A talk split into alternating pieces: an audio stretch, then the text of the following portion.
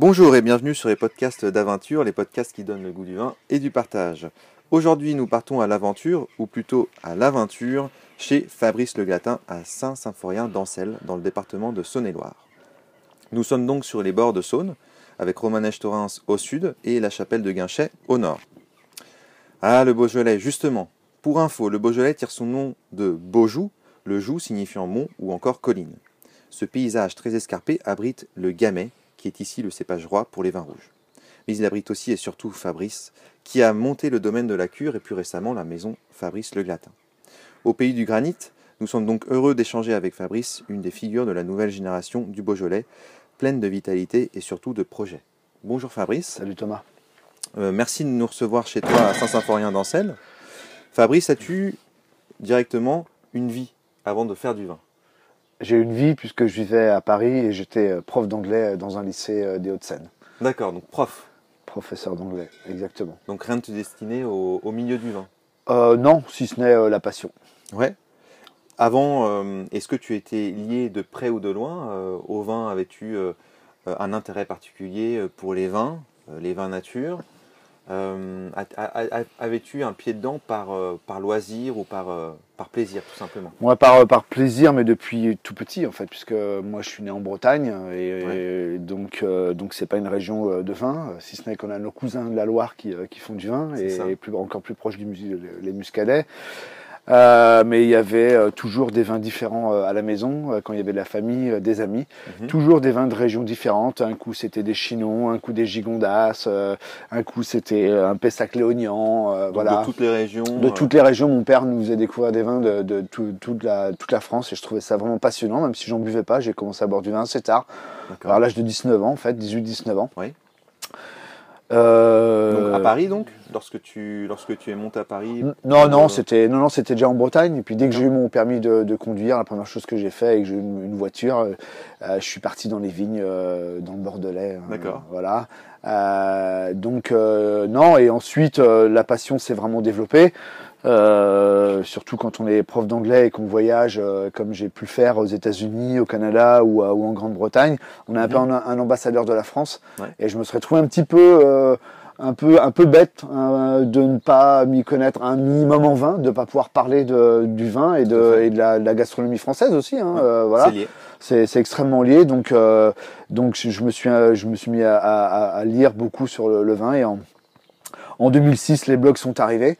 Et euh, j'ai lancé mon blog euh, chez 20minutes.fr, euh, voilà, un blog qui a eu euh, qui a eu pas mal de succès, qui m'a permis d'en- d'entrer dans le dans le monde du vin, on va dire professionnel, Mhm. le monde des médias. Ouais.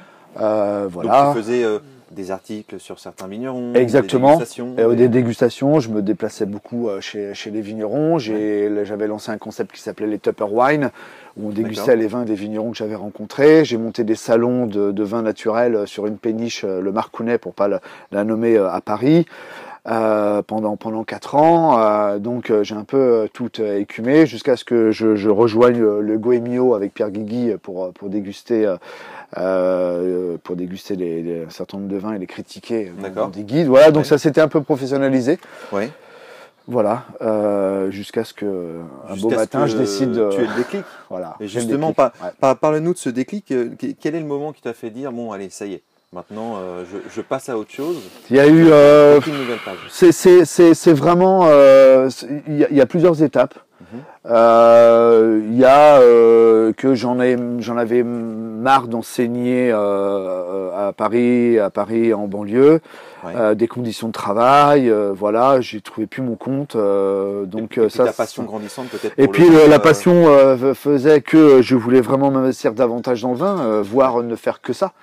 Voilà, euh, il y a eu, euh, il y a eu les, les- il y a eu les attentats également euh, en 2015 euh, où nous on vivait euh, près des puces de Saint-Ouen à Saint-Denis et où on a été ben, fortement euh, impacté. Mhm. Ça a été un, un- une forme de, ouais, Psychologiquement psychologiquement c'était difficile. Ouais. Voilà, et puis, euh, et puis oui, la, la passion du vin, jusqu'à ce que, jusqu'à ce qu'en 2016, euh, je décide de descendre une semaine euh, chez, euh, chez mes amis Bruno et Isabelle Perrault, domaine de la Molière à, à Vornard, qui travaillent euh, en bio depuis au moins 25 ans, en biodynamie depuis très longtemps, qui font des vins naturels qui sont absolument magnifiques. Et, euh, Et, Avis aux euh, amateurs. Voilà, et quand je suis et j'ai passé une semaine là-bas en juillet 2016 et, et, et, quand je suis remonté à, à Paris, euh, euh, j'ai dit à mon épouse que voilà, c'est ce que je voulais faire quoi. C'était vraiment être vigneron. J'avais pioché sous la pluie pendant une semaine. euh, J'avais, euh, on avait planté de la vigne. on avait travaillé dans des conditions assez difficiles en ce cet été 2016. Et euh, mais quand bien même. Euh, je me suis dit si on peut, on est capable de passer ça. Je pense que je pense qu'on est bon, on est bon derrière. Donc euh, euh, donc voilà, là ça a été, ça a été le déclic et puis bah, j'ai tout mis euh, ensuite euh, en œuvre euh, entre Mhm. le BTS Vitiono. Donc le BTS. Vitiono, tu as pu le faire tu, Par tu correspondance en un an, voilà, avec le, le CNEAC, euh, donc le Centre national d'études agricoles par correspondance. Je faisais mes stages chez Bruno et Isabelle Perrault et chez Henri Milan, donc euh, en. Provence. Donc deux régions différentes. Voilà, chaque vacances scolaires, j'en profitais, voilà. Ouais. Et puis, euh, et puis j'ai quand même demandé ma mutation, euh, donc, et en 2017, je suis arrivé ici. Je suis arrivé dans la région tout seul, donc j'enseignais la semaine ici. Je commençais à, faire des vignes, j'allais travailler chez des copains, Mhm. les aider. On en reparlera peut-être un petit peu plus tard. Tout à fait. Et, et le week-end, je remontais à Paris. Voilà. Parce que c'est c'est- le, le métier de vigneron, c'est souvent aussi une histoire de famille.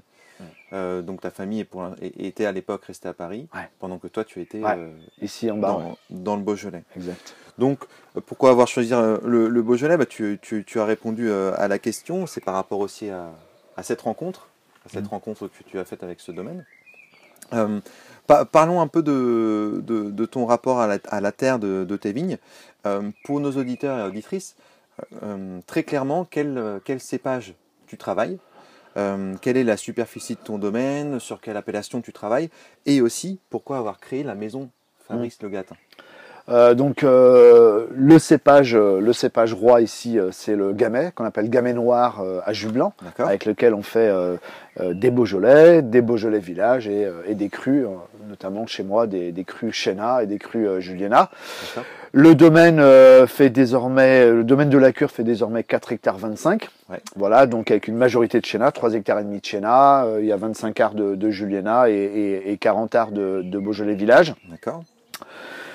Euh, voilà et, euh, Et la maison, donc, Fabrice la maison. Fabrice Le Glatin, bah c'est un peu euh, c'est un peu notre assurance touriste hein, quand euh, quand on est dans une région qui est euh, sujette euh, à la grêle, euh, voire au gel, comme euh, comme euh, ça a été le cas un peu dans le sud Beaujolais. Nous ici, on a eu on a eu on a eu de la chance, Mhm. beaucoup de chance parce qu'on a été im- impacté très très faiblement.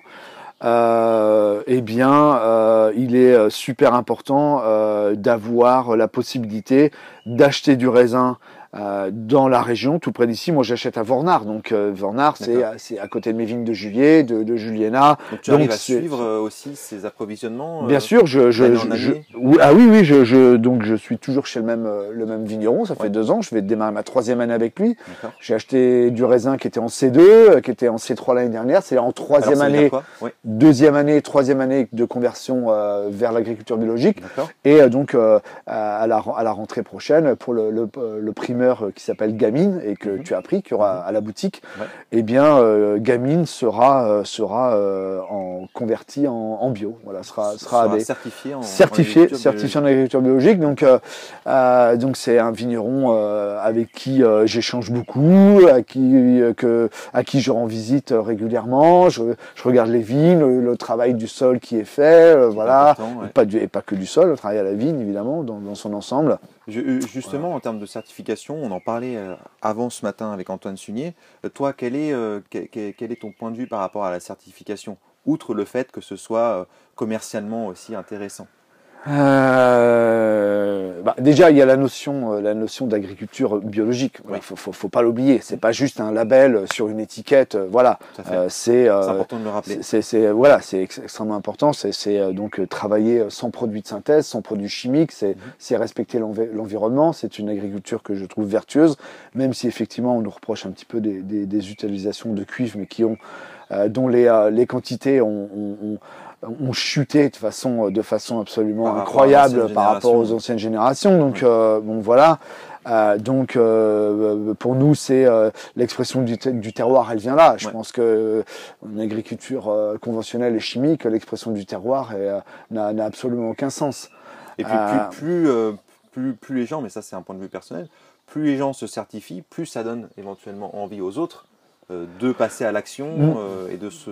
Il y a un effet boule de neige, clairement. On voit sur l'appellation euh, Chéna, hein, qui est l'appellation où moi j'ai 3 hectares et demi. euh, euh, on, on voit que euh, la plupart des gens euh, déjà qui s'installent, mais enfin la plupart, 99% des gens qui s'installent, euh, euh, sont pas sans pas sans abbé. Ah oui, ok. Euh, donc euh, je- pense. euh, c'est pas un effet de mode, c'est vraiment Non, un effet de fond, quoi. oui, il y, a un, ouais, il y a un véritable effet de fond. Je pense qu'on a, on, on comprend. euh, je pense qu'après, euh, euh, lorsqu'on a des vignes en agriculture biologique et, et qu'on récolte des raisins qui sont qui sont bio et, et que l'on vinifie ces raisins et qu'en plus euh, euh, à la cave on utilise le moins d'intrants possible euh, et qu'on laisse qu'on laisse un peu, enfin on va pas dire qu'on laisse faire faire les choses, mais en tout cas euh, bah, levure indigène. On peut Mhm. déjà rien que levure indigène et euh, qu'on voit euh, l'éclat du vin finalement. Ça n'était la pureté du fruit, le le- l'esprit euh, du vin euh, Et, et le gamay se, prête à ça. bah, se prête aux macérations carboniques ouais. notamment euh, très très bien. Je pense que bon quand on quand on goûte ce, ce type de vin après c'est extrêmement difficile de faire marche arrière. Ouais. Mais justement, tu, on, a, on, on commence à aborder le sujet. En cave, euh, quelles sont, entre guillemets, tes, tes, tes recettes, les pratiques de vinification que tu expliques très, tr- de façon très pédagogique pour les Mm. gens qui nous écoutent? Bah, en cave, euh, le raisin, euh, le raisin euh, arrive en, en cave. Il est, euh, il est parfois sur les crus. Il passe euh, une nuit euh, dans un dans un camion frigo. euh, je fais une macération à froid euh, pour euh, assainir un petit peu le milieu, le milieu surtout après lorsqu'on fait des vendanges euh, la- l'après-midi avec des températures qui sont très élevées. Donc on se débarrasse aussi d'un certain nombre de bactéries. On va peut-être éviter les phénomènes d'acidité volatile. On va développer des aromatiques qui sont peut-être un peu plus complexes et évidemment apporter beaucoup de, beaucoup de fraîcheur. Donc c'est le premier travail sur les, sur les crus. Euh, Donc, le vin, entière vendange entière, voilà, pas, é- pas égrappé, hein, donc euh, voilà, et ensuite euh, c'est euh, mis, c'est mis en cuve, c'est protégé avec du gaz carbonique. Euh, même si à la rentrée, je vais un peu changer euh, ce- ça, parce que je- je- j'estime que, mine de rien, ça reste un, un intrant. Donc j'aimerais faire euh, des, ce qu'on appelle des, euh, des, des, des levains, un levain, euh, voilà, c'est-à-dire ou ce qu'on appelle pied de cuve Ouais. également, voilà, c'est ça. Donc, euh, c'est-à-dire euh, bah, vendanger une semaine, en gros, avant la date des vendanges, vendanger du raisin, le presser, faire du jus, les fermentations alcooliques démarrent. On met ce jus dans, dans la cuve avant de réceptionner le raisin. Mhm. Euh, lorsque le raisin a été en cuvée, on remet la- la- le, le jus par-dessus. Euh, et donc, on a tout un, euh, un environnement fermentaire qui a bien qui a- qui a- qui a démarré. Tout un Euh, levain, donc même principe qu'avec le pain. euh, Bien sûr, euh, voilà, un levain et euh, qui va en plus dégager du gaz carbonique, euh, qui va protéger euh, la, la vendange euh, naturellement euh, de, de, de l'oxygène. Donc ça, euh, euh, qu'est-ce que ensuite c'est quelques quelques remontages, c'est-à-dire qu'en fait on va chercher le, le, le jus de tir, hein, qui le jus qui s'est créé par le poids du, Oui. Du raisin, Qui est qui est au dans le fond de la cuve. cuve, Ouais. voilà qu'on va faire remonter avec un avec une avec un des tuyaux et une pompe Ouais. sur le dessus pour aérer un petit peu parce que finalement l'air, l'oxygène n'est pas un, un, un- un ennemi, il faut aussi savoir trava- travailler avec. Mhm. Nos levures ont besoin d'oxygène, ont besoin de respirer un petit peu, voilà. Euh, donc on homogénise un petit peu le, le milieu également. On a des levures qui sont en bas, fatiguées, euh, un peu mollasses, et puis on va les faire remonter par dessus. Donc euh, à ce contact-là, on, on va on va pouvoir développer de nouveau toute la, la, la vie euh, la vie fermentaire Ouais. et levurienne. Euh, donc on le fait de temps en temps, ça dure un petit quart d'heure. Euh, bon, mais voilà, c'est à peu près tout. Et surtout, et surtout, euh, ça c'est ça c'est la, la partie, les méthodes techniques, on va dire. Mhm. Euh, mais surtout, euh, on est au cuvage tous les jours. On est au cuvage matin déguste. et soir, et on, on sent, on écoute, on déguste, on regarde, on observe, euh, voilà quoi. T'es attentif. Et on est extrêmement attentif. Bon, L'idée, c'est un peu de faire euh, des, euh, finalement, de, oui, de, le- aussi laisser le, le travail se faire, de faire une forme, une forme d'infusion où ce qui nous intéresse, c'est vraiment le jus. Et surtout, ce qui est extrêmement important, ce qui est extrêmement intéressant, c'est que, euh, outre l'univers de la cuve qui est fermé et qui est protégé de l'air, Mhm. il y a un autre univers qui est encore plus important, c'est l'univers de la baie. C'est la fermentation qu'on appelle intracellulaire. Mhm. Oui. Voilà. Donc c'est ce qui donne là- l'éclat, euh, bien sûr, cet éclat au éclat, bien jus et sûr. à tes vins, justement. euh. D'accord. Exactement. Mais ju- justement, en parlant de, de tes vins maintenant, Euh, on voit que, que, tes noms de cuvées ressemblent drôlement à une sorte de famille. Là, on est en train de, de goûter le Jules. Exact. Euh, qui, goûte, qui, goûte, très bien d'ailleurs, que tu viens d'ouvrir. Euh, ça t'est venu, ça t'est venu comment cette, cette drôle d'idée de, de, de, fonder une famille en quelque sorte Ouais, parce que c'est vrai, que c'est une véritable, une véritable famille. bah, en fait, chez, mon, mon, ma première parcelle, c'était un, une parcelle en, en Chéna. Mhm. Euh, en plaisantant, euh, mon fils qui euh, devait avoir 13, 13, 13 14 ans, me ah, on pourrait l'appeler Chenapan. Voilà, Chéna, Chenapan. Voilà. D'accord. Donc voilà, jeu de mots. Voilà, j'ai trouvé ça mignon et le fait que ce nom sorte de la bouche de mon fils, bon voilà, évidemment, ça avait une saveur particulière. Donc j'ai dit ok, ben vas-y, on y va pour Chenapan. voilà. Donc la cuvée phare. Ouais, la cuvée phare de, de, de qui sera donc en, AB, en bio donc euh, en 2021. Euh, et puis de là, euh, c'est vrai que Laurence, ma graphiste, a aussi euh, trouvé un, un, un, univers et, et Chenapan, ça lui a parlé tout de suite. Et c'est vrai que cette étiquette de Chenapan a quand même déclenché quelque chose. Quoi. Oui, déclenché quelque chose. Et, et en plus, il y a, y, a, y a, tellement de façons de la lire cette, cette étiquette que, que, que, voilà, je trouve ça, je trouve ça vraiment vraiment passionnant. Et donc du Chenapan, je me suis dit, ben on va décliner, quoi. On va essayer de mhm. trouver des, des noms, parfois un peu, peut-être un peu désuet, euh, un peu ancien, qu'on n'utilise plus beaucoup à l'ancienne. Et euh, je me suis tout de suite souvenu que euh, mon grand-père m'appelait Crapule. Voilà, ça c'était mon surnom. Il m'appelait Crapule. Ah, donc bah, j'ai dit ok. Capsule, non, non, exactement. donc on a dit, ah, on y, j'ai dit, on y va pour Crapule et la famille. c'est toujours les choix aussi en famille évidemment à, valider. Euh, voilà, et ensuite euh, euh, il y a Gamine qui, qui s'est imposé assez assez naturellement et voilà et les, les, filles, hein, et pour l'instant elles sont en minorité, mais il va y avoir une nouvelle cuvée de, de Shena parce que j'ai récupéré, récupéré un hectare 40, enfin deux j'ai récupéré 2 hectares 50 au total, mais un 40 d'un côté, un 10 de l'autre. Et cette, cette parcelle d'un hectare 40, euh, euh, donc euh, des granites, euh, n'est-ce pas? Avec des, sables, voilà, le pays du granit. va évidemment avoir à être, être baptisé incessamment sous peu. Donc, donc la et ce sera certainement arrive. la parité. Ah, bien sûr, hein, bien sûr. Ah, ah ouais, bien sûr, la parité, la parité arrive. Voilà. Et puis il y, a, y, a eu Garçon, Garçon derrière avec une dimension un petit peu aussi, enfin politique, je sais pas, mais sociale et, et, et féministe aussi, évidemment. Un clin d'œil. Un petit clin d'œil, voilà, à mes amis féministes. C'est ça. Hashtag Isabelle Perrault. c'est ça. Notamment. On pense à elle. Euh, un petit, euh, éventuellement, un petit coup d'œil justement sur, sur quelques cuvées. La gamine, tu en parlais Ouais. Donc, c'est ton primeur Ouais, c'est mon primeur. Euh, donc c'est la maison, euh, la maison FLG. Hein, donc euh, comme je l'expliquais tout à l'heure, hein, la, la, la, maison euh, me permet donc d'acheter du raisin et de le vinifier. Oui.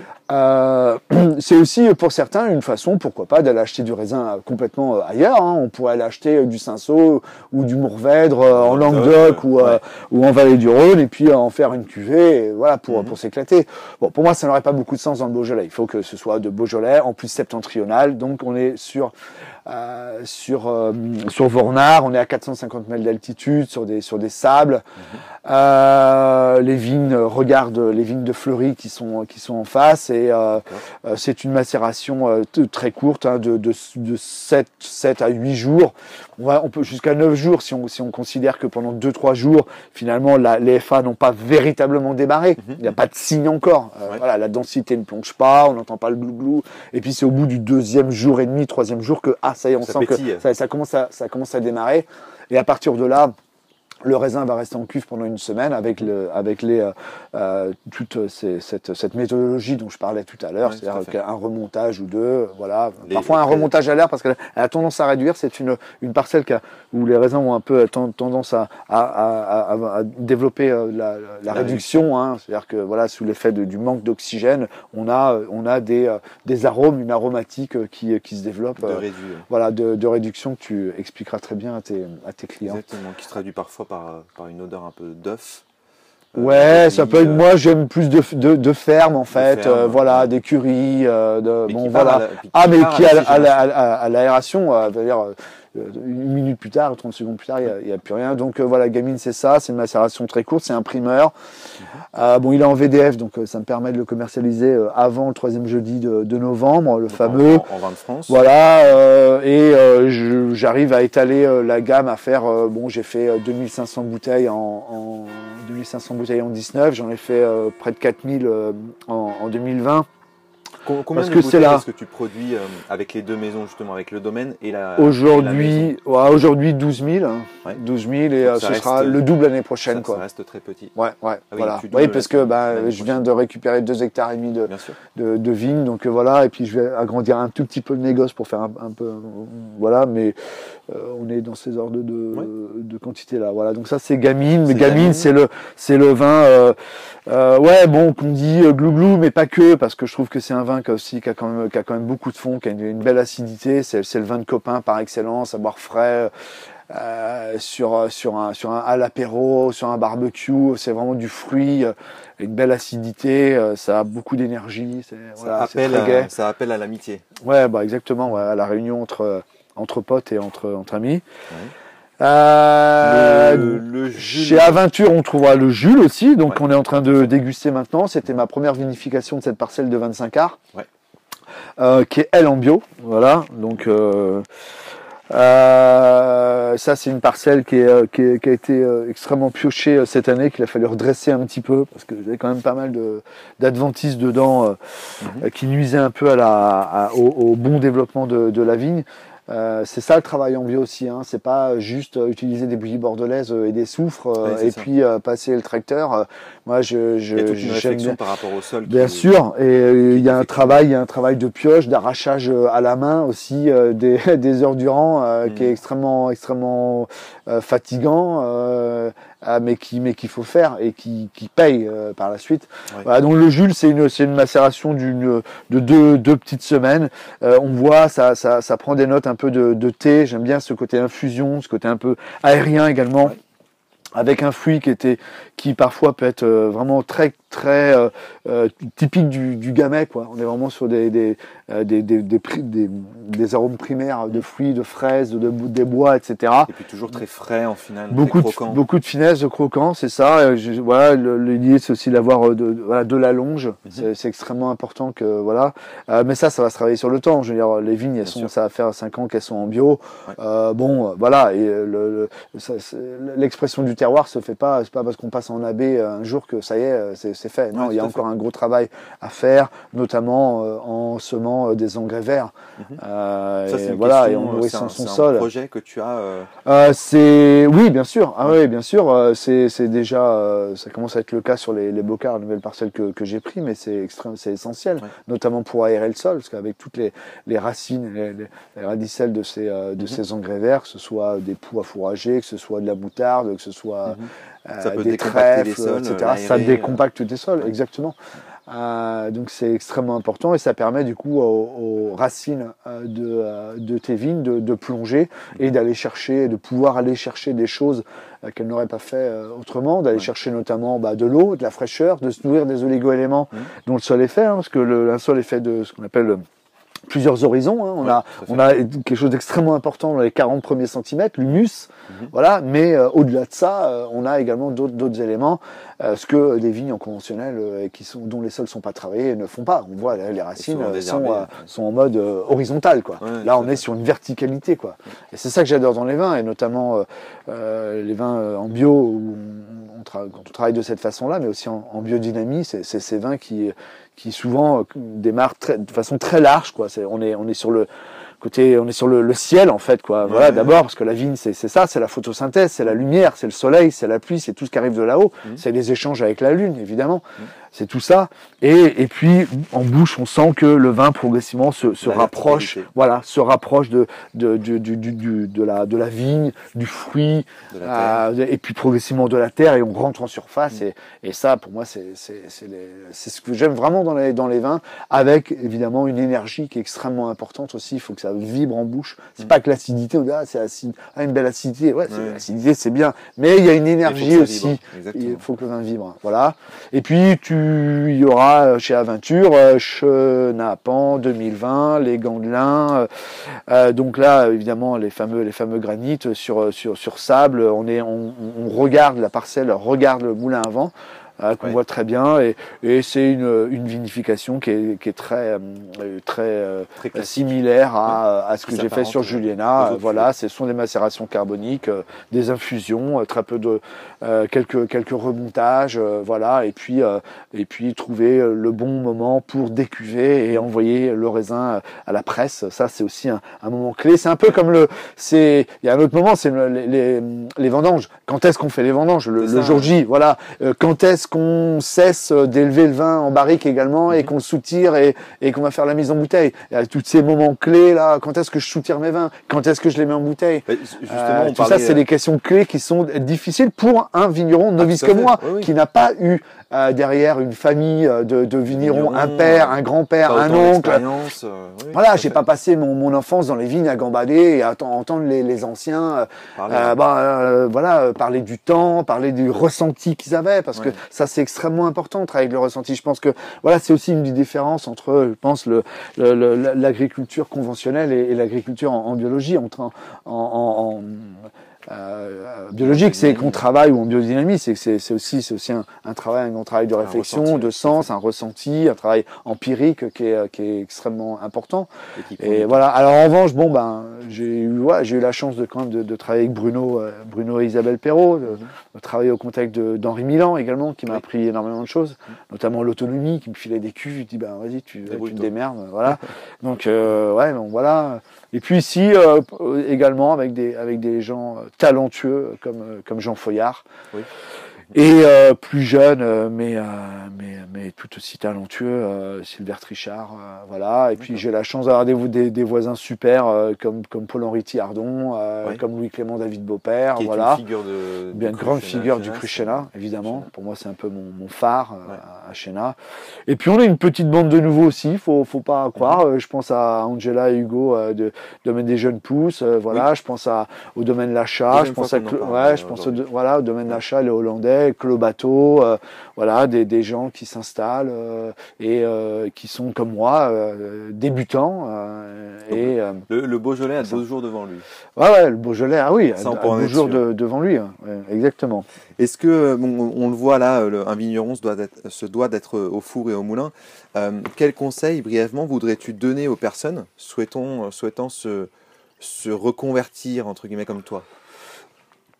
De l'acharnement, de la réflexion, de l'envie, de la, de la passion, c'est un peu tout ça Ouais, c'est un peu tout ça, ouais. C'est un peu tout ça. C'est, c'est, faut être, faut être hyper, hyper passionné, quoi. Faut, voilà, faut pas compter. De la persévérance. Faut, ouais, persévérance. Faut pas, faut pas compter ses heures. Euh, mm. euh, faut, faut, faut aimer euh, travailler euh, dans le froid. Euh, faut aimer mm. travailler parfois sous la pluie également faut aimer, euh, aimer, on va pas dire pas jusque là, mais il faut euh, tolérer et accepter la charge administrative également, qui est, qui est, qui est lourde quand même. On euh, oublie souvent avec, avec, avec très très lourde, que ce soit que ce soit tous les mois les stocks à déclarer auprès des douanes, auprès de l'Interbeaujolais, voilà, le travail avec Sicocer, le travail avec même Ecocer, enfin bon voilà, il y a un nombre de, de partenaires, si on veut, euh, mais aussi d'institutions, euh, administrations, j'ai plutôt envie de dire, autour de nous, euh, qui ne nous facilitent pas la tâche. Hein. faut, faut dire clairement que on a, voilà, je vais pas dire qu'on nous met des, des, des, bâtons dans les roues, pas, pas jusque là, mais enfin bon, il y a une lourdeur, voilà, qui fait que parfois, ben ouais, on a un après-midi on va le passer devant l'ordinateur alors qu'on devrait être dans la vigne à faire notre travail. Et notre travail, c'est à la vigne ou à la cave, quoi. C'est pas devant un ordinateur. voilà. Donc le conseil c'est ça. Le bien passé aux douanes. Ouais, aux douanes et ainsi qu'au cercle aussi parce que. Ouais, c'est ça. De dégustation et du progrès à faire. Et pour le et pour le mot de la fin, est-ce que tu as un petit mot euh, pour les buveurs de vin qui souhaitent découvrir des vins vrais, authentiques? Qu'est-ce que tu voudrais leur dire? Ben, euh, que le vin c'est euh, c'est du raisin, c'est c'est du fruit. Voilà, voilà, le vin ça doit avoir le, le goût de le goût de raisin et le, le, goût de fruit dans un premier temps. Voilà, donc euh, c'est ça qui, qui, compte avant tout. Bon, je crois que ça y est, c'est un peu fini l'époque où on, on, boisait les vins, où on, on y mettait des copeaux, on les maquillait, voilà, exemple de, de chocolat. de café de torréfaction, etc. Bon voilà, euh, donc euh, voilà, c'est ça, c'est aller chercher des vins authentiques, euh, vertueux, effectivement, évidemment en, en agriculture biologique. Et pourquoi pas en, en biodynamie, des vins naturels aussi. Moi, les vins, tu me parlais, on, n'a pas été jusqu'au bout de ma, ma, réflexion. Mes vins sont, ne sont pas sulfités, ni ni à la cave, ni pour à la mise en, bouteille. Il y a, il y a voilà, c'est zéro SO2. Euh, c'est pas par dogme, c'est juste parce que je trouve que euh, ben, dans mes vins, ça, ça sert à rien, tout simplement. Ça sert strictement à rien. Euh, mes vins voyage, je, je commercialise, euh, je vends mes vins à 90% à l'étranger.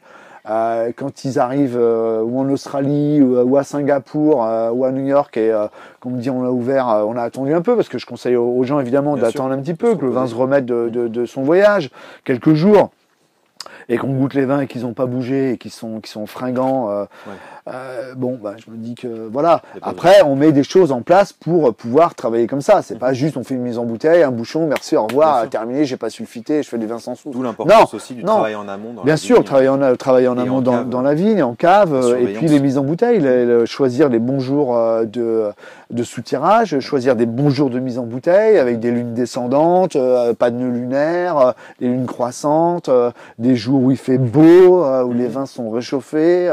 voilà, donc on attention à ça. Et puis, euh, et puis même plus techniquement, on verrait que euh, tout simplement l'écart entre euh, le bas du bouchon et le vin est extrêmement infime, minime. minime. Donc, ne pas s'étonner si on trouve que les vins sont parfois un petit peu perlants. C'est le gaz carbonique à l'aération. C'est comme on parlait de, des odeurs de réduction. Mhm. C'est le même principe. à l'aération, le gaz carbonique. Est-ce que tu conseilles de carafer l'ensemble de tes vins ou pas? Non, pas du tout. Vraiment pas. C'est des vins qui s'ouvrent dans le verre, qui ont et ça c'est c'est, moi j'adore ça.